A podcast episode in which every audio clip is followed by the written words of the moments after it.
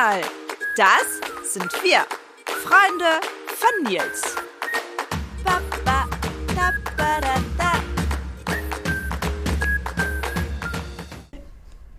Und heute sprechen wir mit einer echten Olympionikin. Julien Bär gab dieses Jahr in Tokio ihr Olympiadebüt. Sie erzählt uns aus dem Leben einer Leistungssportlerin und warum Sportschützinnen Konditionstraining machen. Liebe Julien, schön, dass du da bist und herzlich willkommen bei Freunde von Nils. Ähm, wir starten gleich mit einer äh, kurzen Runde Entweder-Oder-Fragen. Bist du bereit? Ja. Fein. Aufzug oder Treppe? Äh, eben war es die Treppe, sonst gerne auch den Aufzug.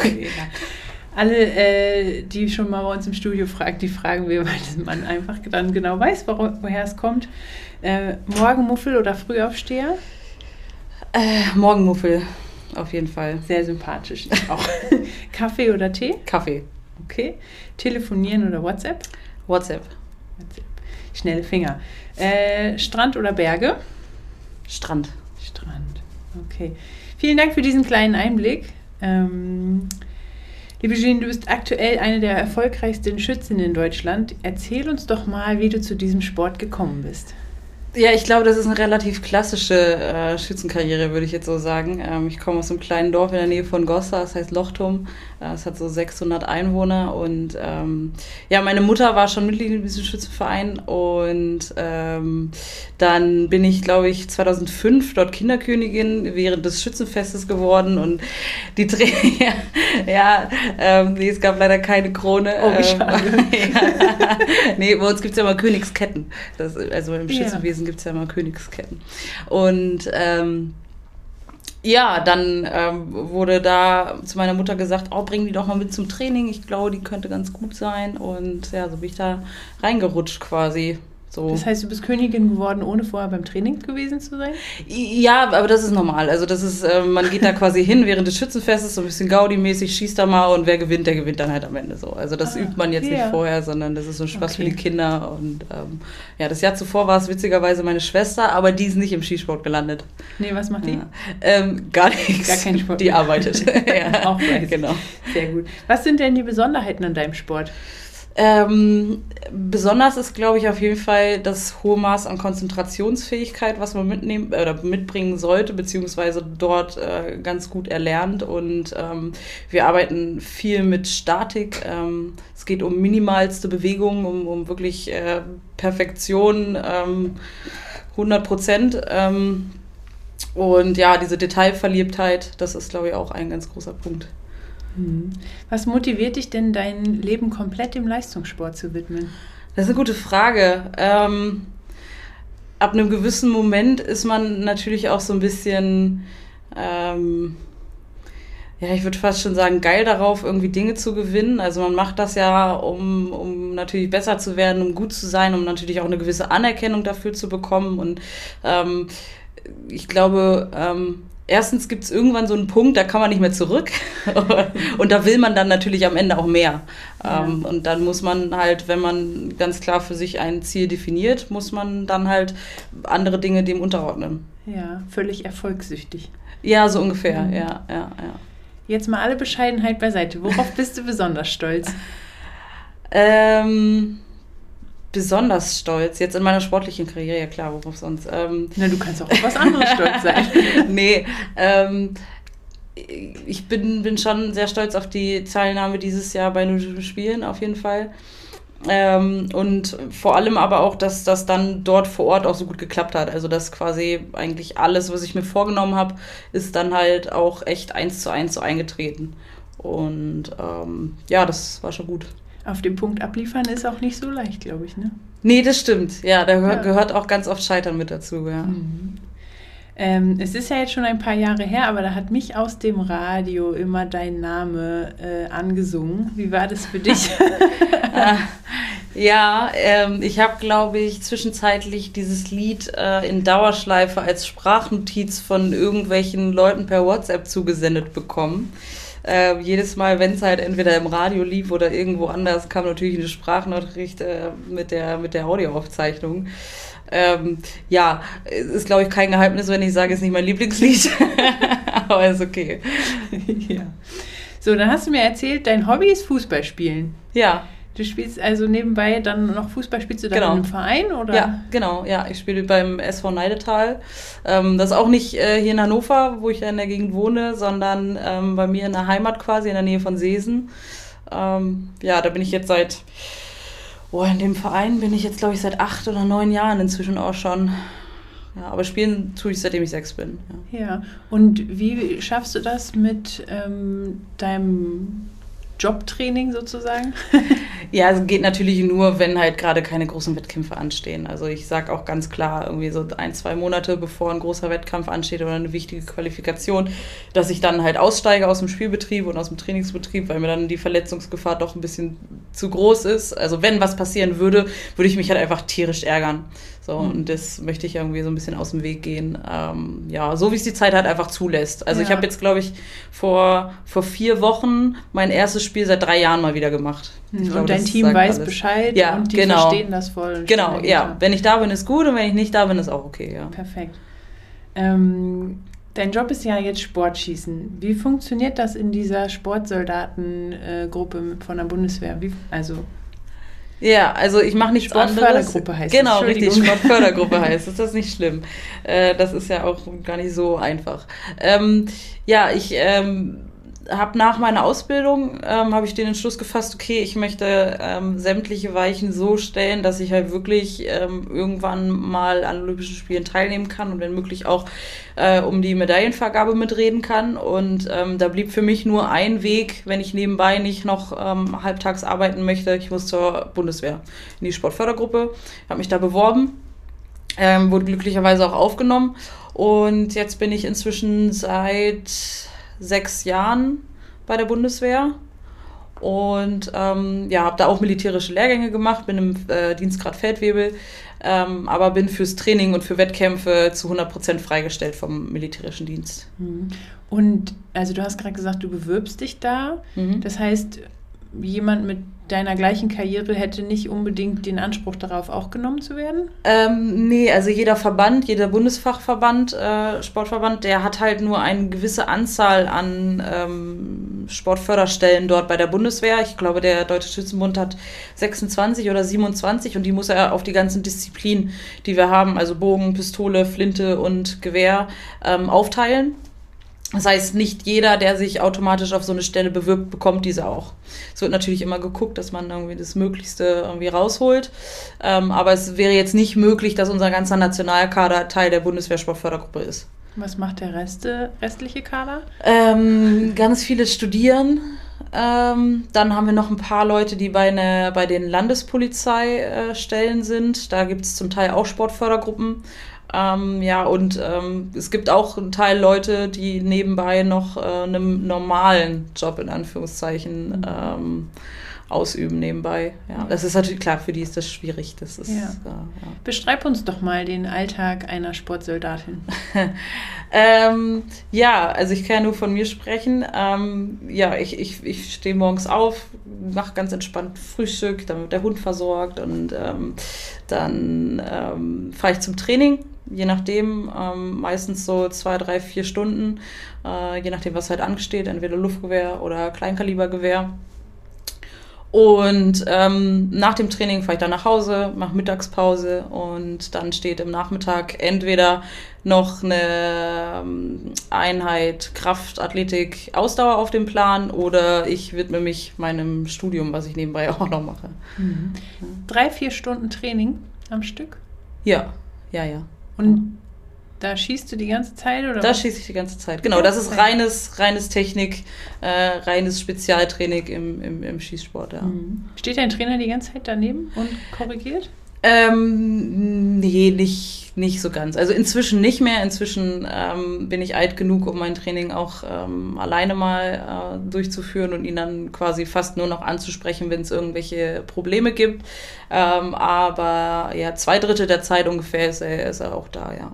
Ja. Also sieben Tage die Woche, immer Ja. drei bis vier Stunden schießen. Ja, sieben Tage jetzt nicht. Es Ja. gibt auch mal ein paar freie Tra Tage und ich bin äh, glücklicherweise auch ein, eine Sportlerin, die über äh, Qualität als durch Quantität des Trainings kommt. Also ich brauche jetzt nicht sieben Tage die Woche Ja. Training, ähm, aber so drei, vier Tage die Woche Schießtraining und ähm, dann hinten raus am Wochenende meistens noch irgendwie ein Nationalkaderlehrgang oder ein Wettkampf. Das ist schon üblich, ja. Mhm. Und dein Athletiktraining?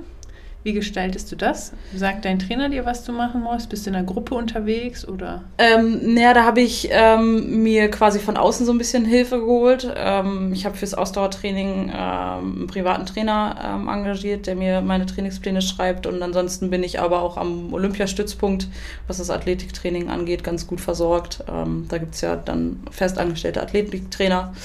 Und genau, es ist so, so ein Mix aus, aus vielem, sage ich jetzt mal. Also es ist nicht nur der eine Trainer, Nein, nein, nein. Du hast für spezielle Bereiche. Genau, ja. ja. Warum ist es für Schützen so wichtig, auch äh, Athletiktraining zu machen? Was trainiert ihr da? Mm, einerseits ist es natürlich wichtig, dass wir eine, eine, gute Rumpfmuskulatur haben. Einfach dadurch, wir stehen viel im Hohlkreuz und ähm, einfach aus Gesundheitsprophylaxe, dass wir da halt nicht im Lendenwirbelsäulenbereich irgendwann mal riesige Probleme kriegen.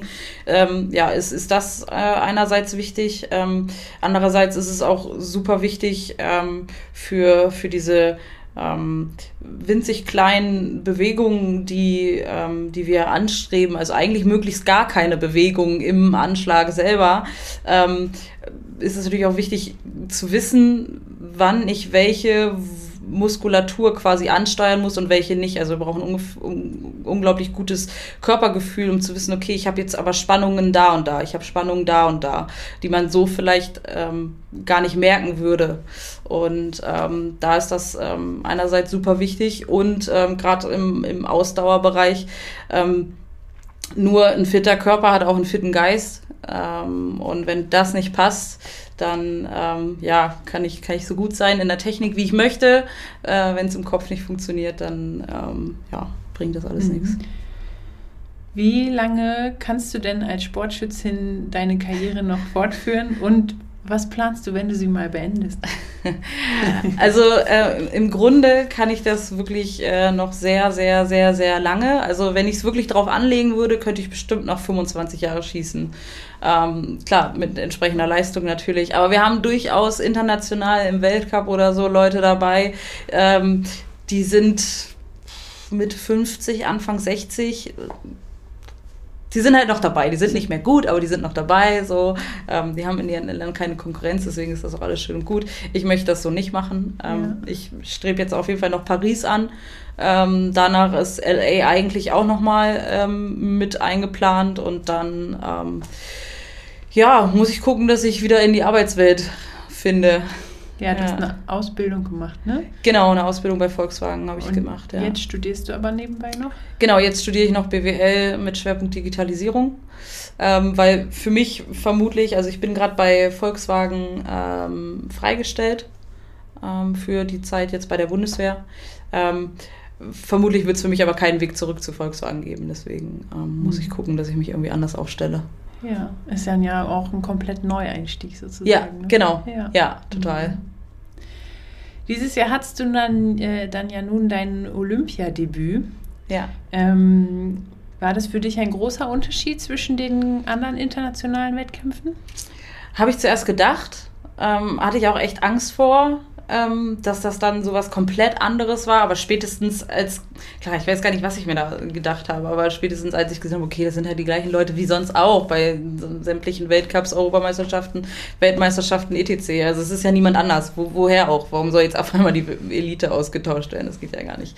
Ja. Ähm, das hat mich äh, sehr beruhigt. Also ähm, das, das ähm, war auf jeden Fall vor Ort dann selber so ein Aha-Moment, der mir auch echt gut getan hat.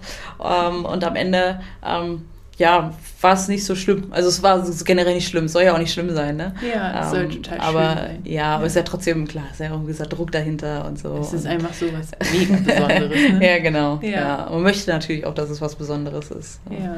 ja. Wie hast du denn die Verschiebung der Spiele erlebt? Hat das jetzt für dich sportlich eher äh, negative Auswirkungen gehabt oder war es besser, noch ein Jahr mehr trainieren zu können?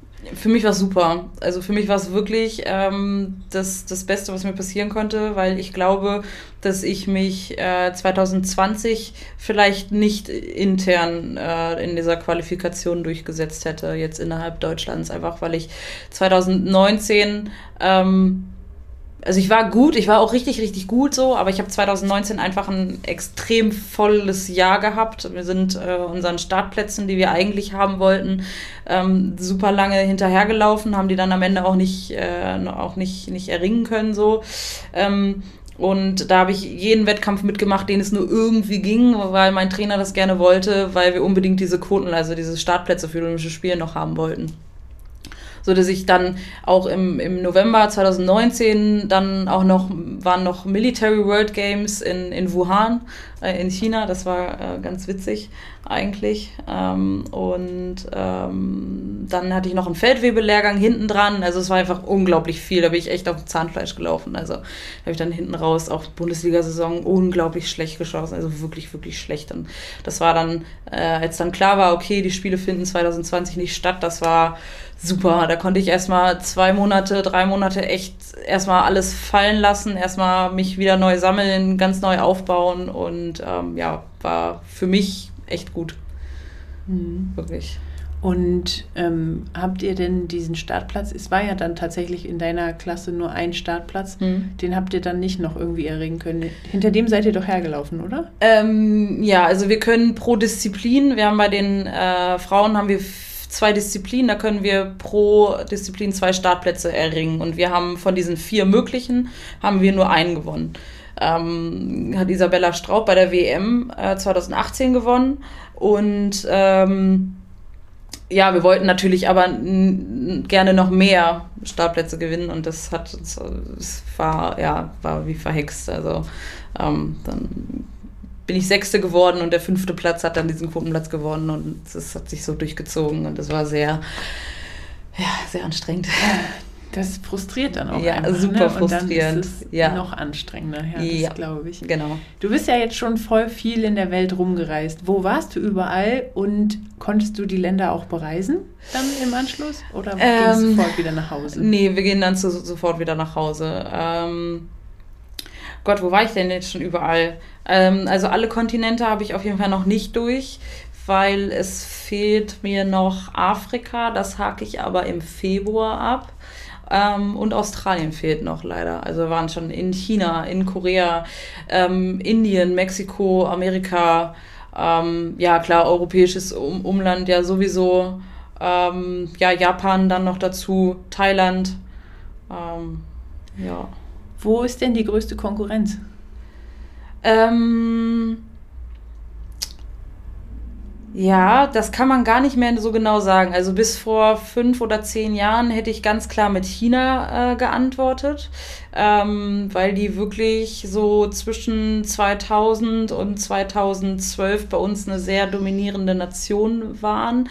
Ähm, inzwischen haben wir beim Skisport so viele äh, Nationen extrem aufgeholt. Also mhm. die, die Amis sind unglaublich stark geworden. Dann äh, auch in Europa haben wir vereinzelt immer mal wieder richtig, richtig, richtig gute Leute. Dann aber trotzdem die Asiaten sind äh, immer noch gut. So, ähm, also das ist ähm, sehr ausgeglichen bei uns. Also da kann man gar nicht irgendwie so den Hotspot ausmachen. Voll schön, wenn ja. es so verteilt ist. Ja. Mhm. Weißt du das, ob die aus China oder aus den USA sind es auch Profis ja. wie du? Ja, ja, ja, ja. das sind ähm, fast alles, alles Profis, ja. ja. Also aus Amerika läuft es ganz oft, ähm, dass die äh, aus dem College-System dann ähm, quasi professionell arbeiten. Also die sind da am College, an der Universität und ähm, sind dann da in den College-Mannschaften organisiert und sind ja quasi Profis. Also mhm. ähm, die ja, kriegen für alles frei und denen, denen wird da echt viel geholfen. Und klar, in China sowieso, die machen nichts anderes. Also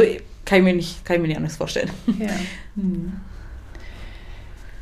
Neben deinem Sport engagierst du dich ja auch im niedersächsischen Sport äh, als aktiven Sprecher für die Leistungssportler. Genau, ja. Ähm, was sind da deine Aufgaben und wo soll das Ganze nochmal hinführen? Das ist ja jetzt gerade recht neu implementiert worden. Ja, richtig. Also ähm, der Landessportbund hat in seiner Leistungssportkonferenz, äh, in seinem Leistungssportkonzept, natürlich nicht in der Konferenz, aber dort auch, äh, festgeschrieben, dass sie gerne ähm, die Athleten selber mehr in die Prozesse äh, im Leistungssport ähm, einbinden möchten.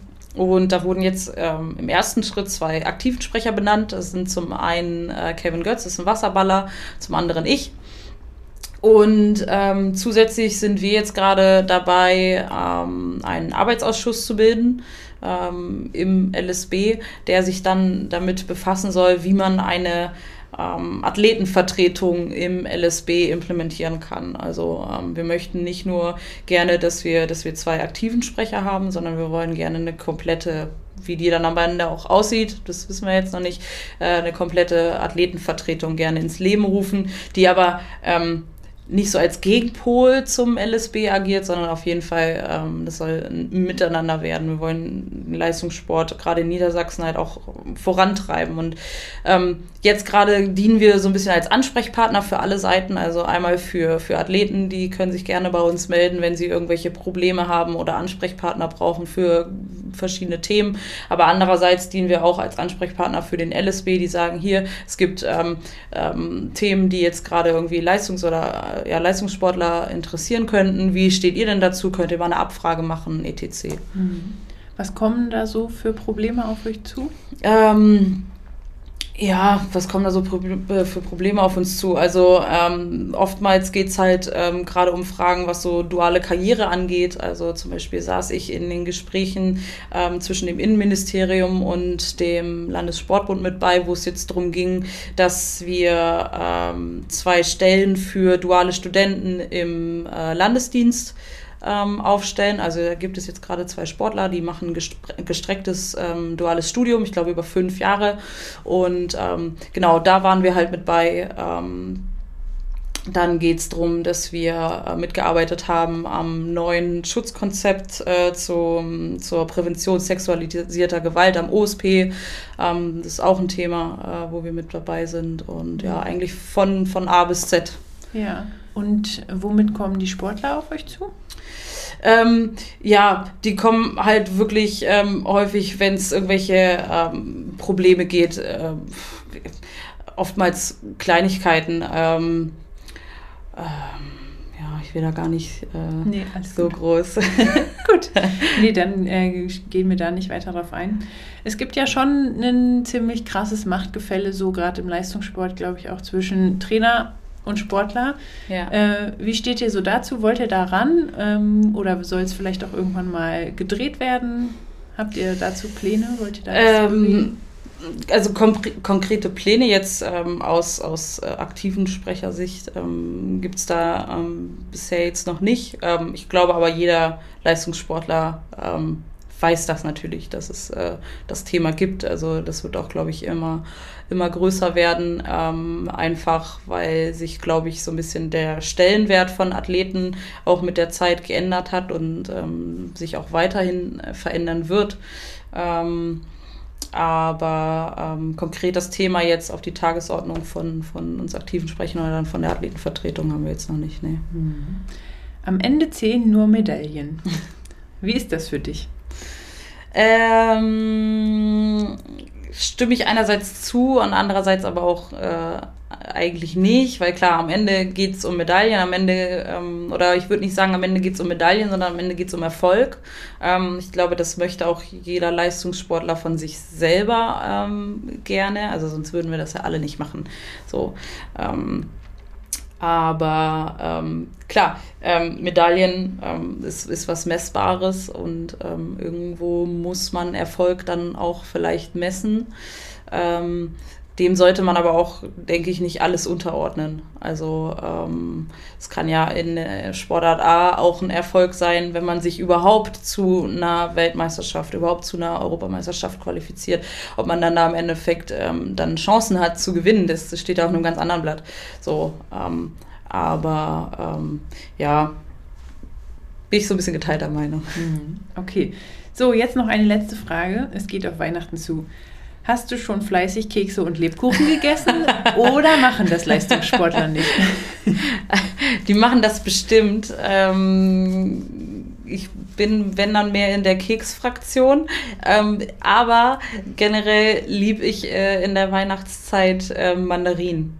Das ist so. Viel gesünder. Ja, ja, ja. Ähm, das hört sich jetzt vielleicht, also ist jetzt wahrscheinlich nicht so, ach, gucke, die Sportlerin, die ist Mandarin. Nee, aber ähm, ja, das ist so mein, äh, ja, Guilty Pleasure wird es nicht sein, aber es müssen auch die mit, mit Blatt dran sein. Die schmecken viel besser als Ja, die anderen. fruchtig bestimmt. Genau, ja. Super. Ja, liebe Julien, vielen Dank für diese spannenden Einblicke. Äh, wir enden, womit wir begonnen haben. Noch eine letzte Runde Entweder-Oder-Fragen. Hektisch oder gemütlich? Gemütlich. Lochtum oder Hannover? das ist fies. Ähm, Lochtum. Schön. Ja. Heimatverbunden, super. Ja. Auto oder Fahrrad? Auto. Auto. Ja. Joggen oder Sofa? Oh. Sofa. Das ist cool, dass das auch Leistungssportler sagen. Das finde ich super. Olympia Silber oder Weltmeister Gold? Oh. Ähm, Weltmeister Gold. Schön.